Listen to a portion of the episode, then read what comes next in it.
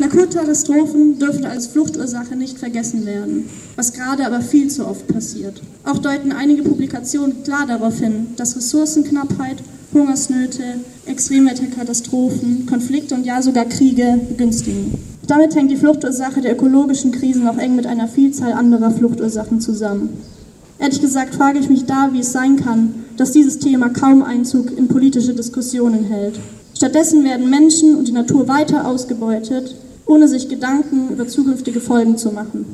Die Länder des globalen Nordens tragen also die Hauptschuld und damit die Hauptverantwortung an der Klimakatastrophe, sind aber Stand jetzt nicht mal fähig dazu, ein ordentliches Konzept zu erarbeiten. Zugegeben erkennt die Genfer Flüchtlingskonvention ökologische Folgen noch immer nicht als Fluchtgrund an. Europa steht also mit in der Verantwortung und muss diese Verantwortung endlich übernehmen. Das war eine Rede der Students for Future auf einer Kundgebung zum Weltflüchtlingstag am 20.06. in Freiburg. Der Zusammenhang scheint klar. Die Klimakrise zerstört Lebensgrundlagen, ob plötzlich oder schleichend, und Menschen sind gezwungen zu flüchten oder zu migrieren. Doch der Begriff Klimaflucht ist politisch wie auch wissenschaftlich umstritten. Und ein internationales rechtliches Rahmenwerk zum Schutz von Betroffenen gibt es nicht. Warum? Im Mai führte der Südnordfunk ein Interview mit dem Migrationsforscher Benjamin Schraven sowie mit Annika Manner und Garib Hasu vom Projekt Klimagesichter der Deutschen Klimastiftung und des Unabhängigen Instituts für Umweltfragen. Der Journalist Garib Hasu erklärt den Zusammenhang von Klimakrise und Migration für das Beispiel Irak so. Ich bin im Irak aufgewachsen und da ist in den letzten Jahren und Jahrzehnten eine, leider eine klare Tendenz mittlerweile zu erkennen, dass ähm, Dürreperioden und äh, Wirbelstürme immer wieder dafür sorgen, dass äh, Landwirte ihre, ihre Arbeit nicht mehr nachgehen können, weil der Boden unfruchtbar wird. Und das löst wiederum Migrationsbewegungen aus, weil viele Menschen dann in die ähm, Ballungsräume ziehen, weil sie dann in den, auf, der, auf dem Land sozusagen nicht mehr überleben können. Was ich so besonders schade finde, ist bei der Klimamigration, dass die meisten, die davon betroffen sind, zu den sozial schwächeren Gruppen einer Gesellschaft gehören. Also es gibt so drei Kategorien, wonach gemessen wird, wann äh, Menschen wie weit fliehen können, um zu überleben. Das ist so soziale, finanzielle und physische Voraussetzungen. Und die, diese Menschen, die besonders betroffen sind, die können dann halt auch nicht so weit weg. Und im Irak zum Beispiel ist es oft so, dass sie die Ballungsräume suchen, ob das Bagdad ist, Basra oder im Norden Erbil oder Kirkuk. Dann ähm, entstehen in den großen Städten an den Rändern immer mehr Slums. Ein weiteres Beispiel für Menschen, die aufgrund von klimabedingten Veränderungen und Extremwetterereignissen flüchten müssen, schildert Annika Manner. Tatsächlich ähm, bin ich vor anderthalb Jahren in ganz direkten Kontakt mit einem Beispiel gekommen. Und zwar war ich im Oktober 2020 im Flüchtlingscamp Vathi auf der griechischen Insel Samos. Das war zu der Zeit, als damals in Moria der große Brand passierte. Und wir als Deutsche Klimastiftung haben uns doch tatsächlich direkt danach gefragt, wie viele Menschen eigentlich auch betroffen sind, die aufgrund von Extremwetterereignissen fliehen mussten und die jetzt in solch einem Flüchtlingscamp quasi sitzen und auch festsitzen. Und tatsächlich haben wir ganz schnell ein, ein kleines Filmteam organisiert und wir sind dann zu viert äh, in dieses Flüchtlingscamp gereist nach äh, Griechenland. Und dabei ist uns eine ähm, junge Familie ja quasi über den Weg gelaufen, ähm, Achazu aus Sierra Leone mit ihrem Mann und mit ihrem sechs Monate alten Baby, die ähm, geflüchtet sind aufgrund eines Hurricanes, der damals 2010 Freetown zerstört hat. Und tatsächlich ist in dieser Überflutung, Überschwemmung, in diesem Wahnsinns-Naturereignis, ist ihnen alles genommen worden, was ihnen lieb und teuer ist. Ihre Familie äh, kam um, ihr Hab und Gut wurde zerstört, ihre Ländereien waren überschwemmt. Sie hatten also überhaupt keine Existenzgrundlage mehr. Und das war der Auslöser für die schwere Entscheidung, sich auf die Flucht zu machen. Die beiden waren damals noch nicht verheiratet, heirateten dann während der Flucht und wurden dann tatsächlich auch schwanger. Und daran sieht man, wie lange ein Prozess des Gehens auch dauern kann. Und das ist für mich eines der tatsächlich eindrücklichsten Beispiele gewesen damals, dass ähm, so eine direkte Überschwemmung, so ein Zyklon, ein Hurricane, der damals Freetown ähm, überrascht hat, einfach ein direkter Auslöser ist, um sich auf den Weg machen zu müssen. Der Zusammenhang von Klimakrise und Migration bzw. Flucht ist von Ort zu Ort unterschiedlich. Gerade aber in der Migrationsforschung ist dieser Zusammenhang und daher auch der Begriff der Klimaflucht hoch umstritten. So sagte der Migrationsforscher Benjamin Schraven einmal in einem Interview mit dem Deutschlandfunk Hände weg vom Begriff Klimaflüchtling. Ich habe ihn gefragt, warum. Es ist so, dass dieser Zusammenhang zwischen Klimawandel und Migration beziehungsweise auch Klimawandel und Flucht ähm, ein sehr komplizierter ist. Wir können halt gar nicht so oft sagen, dass der Klimawandel bei Fluchtprozessen oder auch Migrations Prozessen jetzt der entscheidende Faktor war, weil dies von mehreren Faktoren, also selbst in äh, ökologisch sehr vulnerablen Gegenden und Ländern geprägt ist. Also das heißt, es, es gibt natürlich den Faktor Klimawandel, es gibt daneben aber auch politische, soziale und natürlich auch ökonomische Faktoren, Konflikte, die eben auf diese Prozesse einwirken. Das heißt, diese Frage der, der sogenannten Attribution von Klimawandel hin zu, zur Flucht oder Migration ist ein sehr, sehr schwieriger Prozess aber ähm, ich muss auch zugeben, ähm, Hände weg vom, Begriff Klimaflüchtling, das sehe ich mittlerweile auch etwas relativer, weil bei all diesen ganzen technischen Aspekten, ähm, ja, es ist schwierig, dabei bleibe ich auch. Und es gibt auch keine rechtliche, keine wissenschaftliche und auch äh, keine politische Definition dieses Begriffes, zum Beispiel Klimaflüchtling, all das vorweggestellt. Ja, das ist so. Aber ich sehe halt auch das Ganze in dem Aspekt von, von Klimagerechtigkeit oder auch globaler Gerechtigkeit. Und da ist es nun mal so, dass der, der Klimawandel ja in erster Linie auch von den Staaten des globalen Nordens verursacht wurde. Und da müssen wir halt sehen, dass diese ja, historische Verantwortung sich natürlich auch widerspiegelt in einer Beeinflussung von, von Flucht und Migration, vor allem im globalen Süden.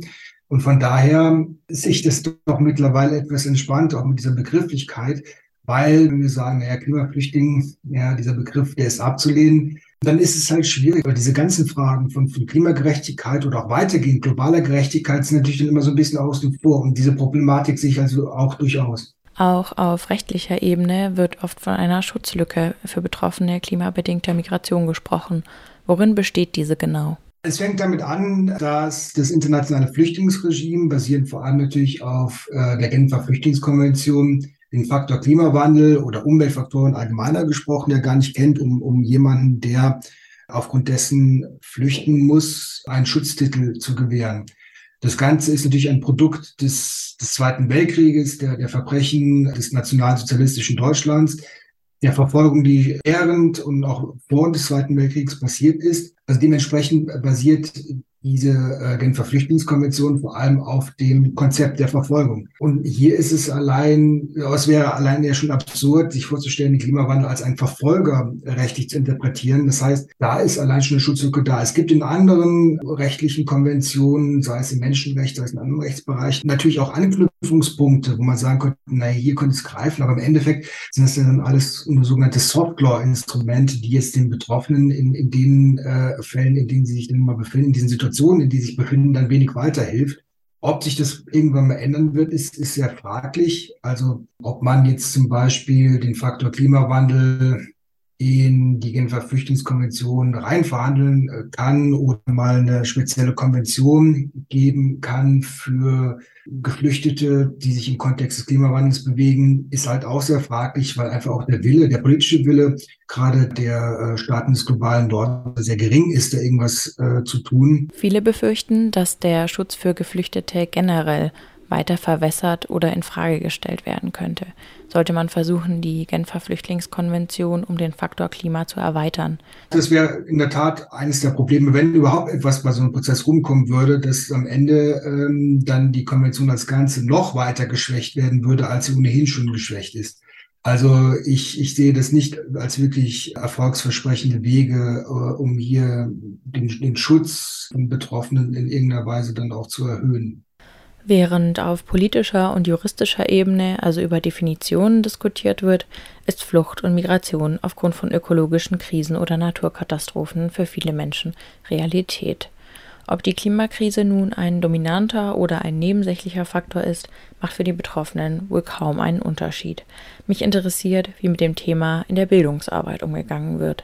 Ich frage Annika Manner, vor welchem Hintergrund sie die Begriffe Klimaflucht und Klimageflüchtete in ihrer Arbeit nutzen. Tatsächlich wollen wir als Deutsche Klimastiftung mit dem Auftrag der Bildungsarbeit ja genau diese Debatte auch anstoßen und vielleicht auch befeuern. Denn uns ist es mit dem Projekt Klimagesichter ein großes Anliegen, ähm, das Thema auch auf eine politische Ebene zu heben. Ich habe letztes Jahr an einer ähm, Konferenz, einer Journalistenkonferenz ähm, mit der UNO-Flüchtlingshilfe und dem UNHCR teilgenommen und dabei ist mir genau diese Debatte auch nochmal ganz deutlich geworden, dass die Abgrenzung der Begriffe gar nicht so ähm, eingehalten werden kann. Also die Genfer Flüchtlingskonvention hat natürlich einen ganz anderen Flüchtlingsbegriff als den, den wir in der Klimamigration verwenden.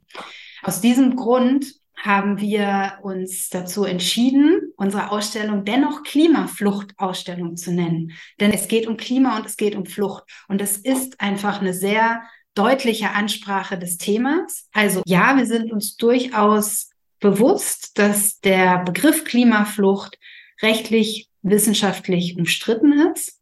Aber dennoch betitelt er eigentlich sehr eindeutig das, was wir transportieren wollen, was wir vermitteln wollen.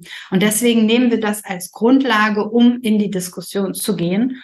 Und er ist einfach auch für viele sehr leicht verständlich. In den letzten Jahren gab es einige Versuche, die Klimakrise als Flucht- und Migrationsgrund stärker in internationalen Abkommen zu berücksichtigen, so zum Beispiel im UN-Migrationspakt von 2018. Der Migrationspakt geht explizit auf die Bedeutung von Klimafolgen ein und bildet den ersten internationalen Pakt, der einen Klimazusammenhang in der Migrationspolitik verankert. Allerdings ist das Abkommen eine Absichtserklärung und hat keine rechtliche Verbindlichkeit für die Länder. Wie sind solche Abkommen dann zu bewerten? Ja, da kann man jetzt natürlich dann, äh, wenn man sich das ansieht, leicht zu dem Schluss kommen, naja, das ist ja auch alles nur heiße Luft und warme Worte, weil, wie Sie schon sagen, es ist da nichts Rechtsverbindliches dabei. Aber ich sehe durchaus auch Erfolge. Also es gibt zum einen ja auch die Arbeit der, der Plattform on Disaster Displacement, die sich ja aufgrund dieser Prämisse, dass es sehr schwierig ist, da jetzt auf globaler Ebene, vor allem rechtsverbindlich da irgendwas zu etablieren, gesagt haben, wir schauen uns eher die betroffenen Regionen an, die betroffenen Länder an, versuchen auf dieser Ebene etwas für die betroffenen Menschen zu erreichen. Und da passiert durchaus auch einiges. Ähm, und das ist insgesamt auch, äh, das glaube ich eben auch, diese regionale Ebene, also regional heißt in dem Fall zum Beispiel Westafrika, Ostafrika, Südasien und so weiter, da äh, passiert dann mehr und es ist durchaus auch erfolgversprechender, als jetzt den, den globalen großen Wurf da zu landen, weil es da dann natürlich auch immer wieder gewisse Konstellationen gibt, äh, lokale Coalitions of the Willing, wenn man so will. Binnenflucht und Migration nimmt im Kontext der Klimakrise eine große Rolle ein. Viel mehr Menschen migrieren innerhalb eines Landes oder einer Region als über ganze Kontinente hinweg, geschweige denn nach Europa. Auch weil die meisten gar nicht die Ressourcen haben, einen weiteren Weg auf sich zu nehmen. Welche Beispiele gibt es für regionale Migrationsabkommen, die die Klimakrise als Faktor stärker einbeziehen und Betroffene besser schützen können? Also es gibt neuerdings auch bei der Intergovernmental Authority on Development, das ist eine ostafrikanische ähm, Regionalorganisation, die Absicht, da ein Freizügigkeitsabkommen äh, zu etablieren, wo dann eben auch so eine Rücksicht genommen wird auf die Bedürfnisse von Menschen, die in diesem Kontext von, von Klimawandel oder Katastrophen dann eben fliehen müssen. Das ist noch ein weiter Weg sozusagen von der politischen Absichtserklärung hin zu einem funktionierenden Freizügigkeitsregime. Aber äh, allein das Staaten sich da zusammenfinden und das schon beschließen, das ist schon etwas. Und wenn wir uns dann in eine andere Region Afrika uns das anschauen, in, in Westafrika, da gibt es ja schon seit langem diese Freizügigkeitszone der ECOWAS, also des westafrikanischen Staatenbundes der Westafrikanischen Regionalorganisation. Das heißt, es bewegt sich schon etwas. Es ist nicht nur reine, sind nicht nur reine Dialogveranstaltungen. Es gilt jetzt aber natürlich auch dann, diese Regionalorganisation von Seiten des globalen Nordens dabei zu unterstützen, dass diese Dinge auch entsprechend dann implementiert werden können. Im globalen Norden oder Europa allerdings wird in der Debatte über Klimaflucht gerade von rechtspopulistischen Akteuren versucht, den Akzent auf schärfere Migrationspolitik zu lenken, auch weg vom Klimaschutz. Prognosen darüber, wie viele Menschen von klimabedingter Migration betroffen sein werden, die eigentlich den dringenden Handlungsbedarf aufzeigen sollen, werden zu Drohszenarien umgedeutet. Wie kann vor diesem Hintergrund über Klimaflucht gesprochen werden, um etwas für Betroffene zu erreichen? Das beantwortet Annika Manner. Ja, wie ich eingangs schon erzählt habe, sind es ja die Geschichten und Biografien und Erlebnisse von betroffenen Menschen, die eigentlich am eindrücklichsten erzählen, was es bedeutet, sein Heimatland verlassen zu müssen. Und dabei muss man immer im Kopf behalten, dass kein Mensch freiwillig geht. Also niemand verlässt ja seine Heimat gerne. Wir reden ja über Menschen, die wirklich keine Lebensgrundlage mehr haben, weil Extremwetterereignisse wie Dürre, Überschwemmungen, stark Niederschlag und so weiter es einfach nicht mehr möglich machen, in einer Region zu leben. Und äh, betroffen ist ähm, nach der Groundswell-Studie der Weltbank ja vor allem Subsahara-Afrika, wo wir wahnsinnig viele Auswirkungen sehen und noch sehen werden, gefolgt von Südasien und Lateinamerika. Ähm, das sind Millionen von Menschen, die sich dort auf den Weg machen, jetzt schon und in Zukunft auch noch machen werden.